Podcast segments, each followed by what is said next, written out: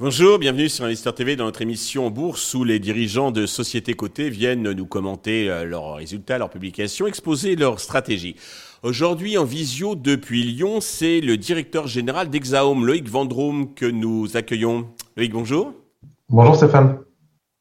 Alors nous étions déjà parlé au mois d'octobre. Pour ceux qui n'ont pas vu votre première interview, peut-être représenter euh, Exaome, qui, euh, vous me disiez, est une société qui a 150 ans euh, d'ancienneté d'existence. C'est beaucoup. Alors 105 ans. 105 ans. 105 ans, oui, enfin quand même, plus d'un siècle. Effectivement, entreprise familiale, 105 ans cette année. Je représente moi-même la cinquième génération à la tête de cette entreprise. Et on est un acteur global de l'habitat en France sur les métiers principalement de la construction de maisons, de la promotion et également de la rénovation. D'accord. Alors au mois d'octobre dernier, donc vous déploriez euh, bien la, votre difficulté à répercuter les coûts de, de, fabrication, enfin des coûts de construction sur vos prix de vente, et puis euh, aussi vous déploriez une, une morosité euh, dans l'activité commerciale. Est-ce que cela s'est traduit dans votre chiffre d'affaires annuel que vous venez de, publier? Et dans les grandes lignes, que doit-on retenir de cette publication? C'est vrai que quand on s'était parlé au, mois d'octobre, on avait évoqué euh, cela, euh, et notamment la marge. Après ça, on en parlera euh, plutôt lors de la publication des résultats. Là, le chiffre mhm. d'affaires qu'on a annoncé, hein, légèrement au-dessus d'un milliard, il traduit surtout en fait l'activité commerciale de 2021 et de 2022 en fait. Oui. parce qu'on a toujours une certaine inertie. Donc, donc un chiffre d'affaires record. mais effectivement, par contre, en 2024, on y reviendra certainement. lui, le chiffre d'affaires on sait déjà qu'il va baisser parce que lui va mhm. traduire l'activité commerciale de 2023 qui est Tout à fait, les commandes, effectivement. Il y a un, 18 mois à peu près de décalage, hein, c'est le temps de, construction.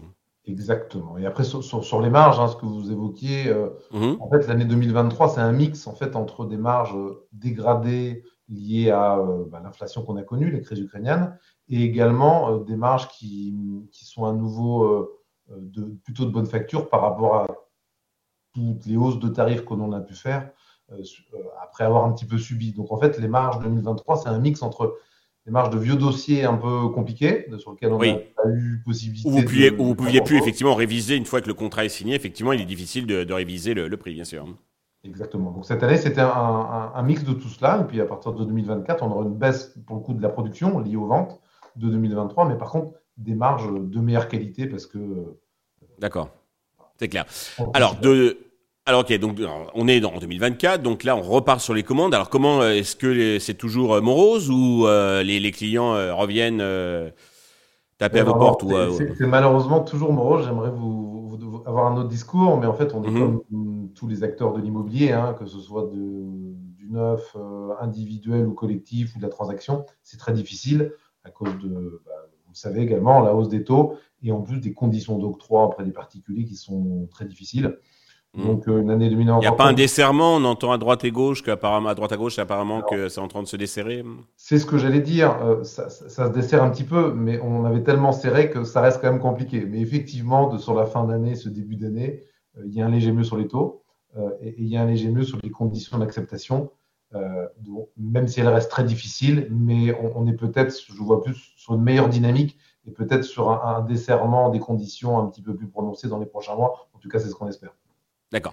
Alors, on, le rappelait en, préambule, en, début, donc c'est vous êtes une, une maison 105 ans, 5 générations, des crises, vous en avez dû passer hein, chez Exaome.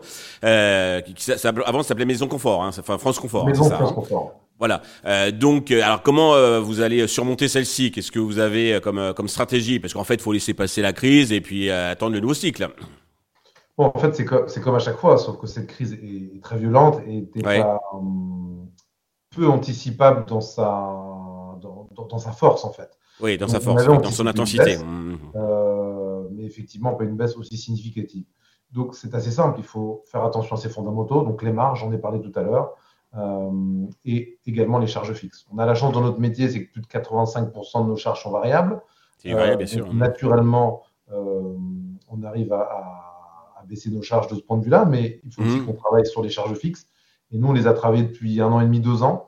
Euh, même si on ne pensait pas les travailler autant, on a réduit fortement euh, notre masse salariale hein, euh, pour s'adapter au volume que l'on commence à, produire sur cette année 2024. Pour vous donner ordre d'idée, c'est assez parlant. On est passé de 2300 collaborateurs à 1500 collaborateurs au moment où on se parle quand même.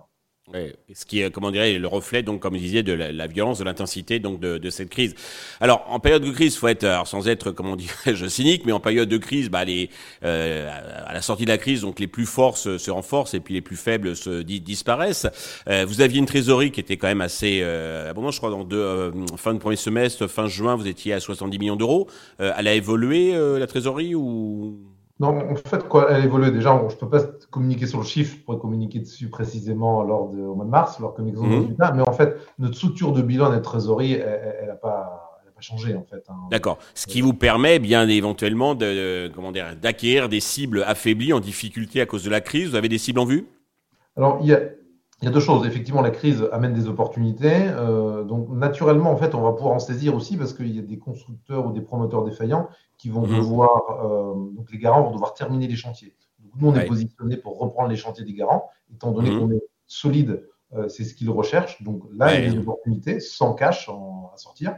Et puis mhm. après, même si on est une entreprise familiale bien gérée, on sera prudent sur notre trésorerie, c'est notre trésor de guerre. Mais s'il y a des opportunités à pas rater, on saura les saisir. D'accord, ok. Alors, le, le, cours, après avoir touché 14 euros en octobre, euh, est remonté, a rebondi à une vingtaine d'euros en quelques semaines. Est-ce qu'il y a une explication des, des facteurs qui expliquent euh, un rebond aussi dynamique?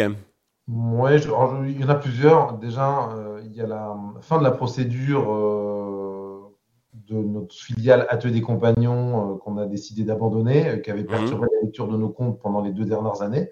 Vous nous aviez parlé, effectivement. Oui. Je pense que ça a joué. Après, euh, il y a la solidité de, nos dernières publications hein, qui montrent mhm. la tenue de nos engagements et euh, notre agilité euh, justement sur les charges fixes en maintenant une rentabilité très honorable dans le secteur.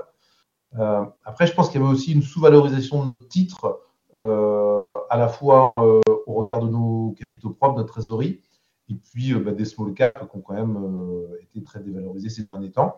Et puis, je pense qu'un point positif, c'est qu'aujourd'hui, si c'est 15% de notre chiffre d'affaires.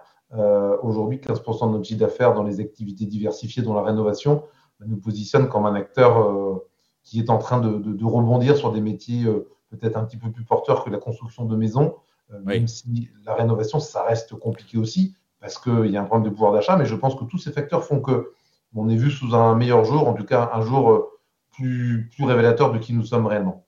D'accord. Prochain rendez-vous, vous disiez, donc c'est vos résultats au mois de mars. Quelle date? Ce sera le 22 mars euh, après bourse. Eh bien, nous regarderons ça avec intérêt. Merci Loïc. Merci Stéphane, à bientôt. Merci à tous de nous avoir suivis. Je vous donne euh, rendez-vous très rapidement sur Inviseur TV avec un autre dirigeant de société cotée.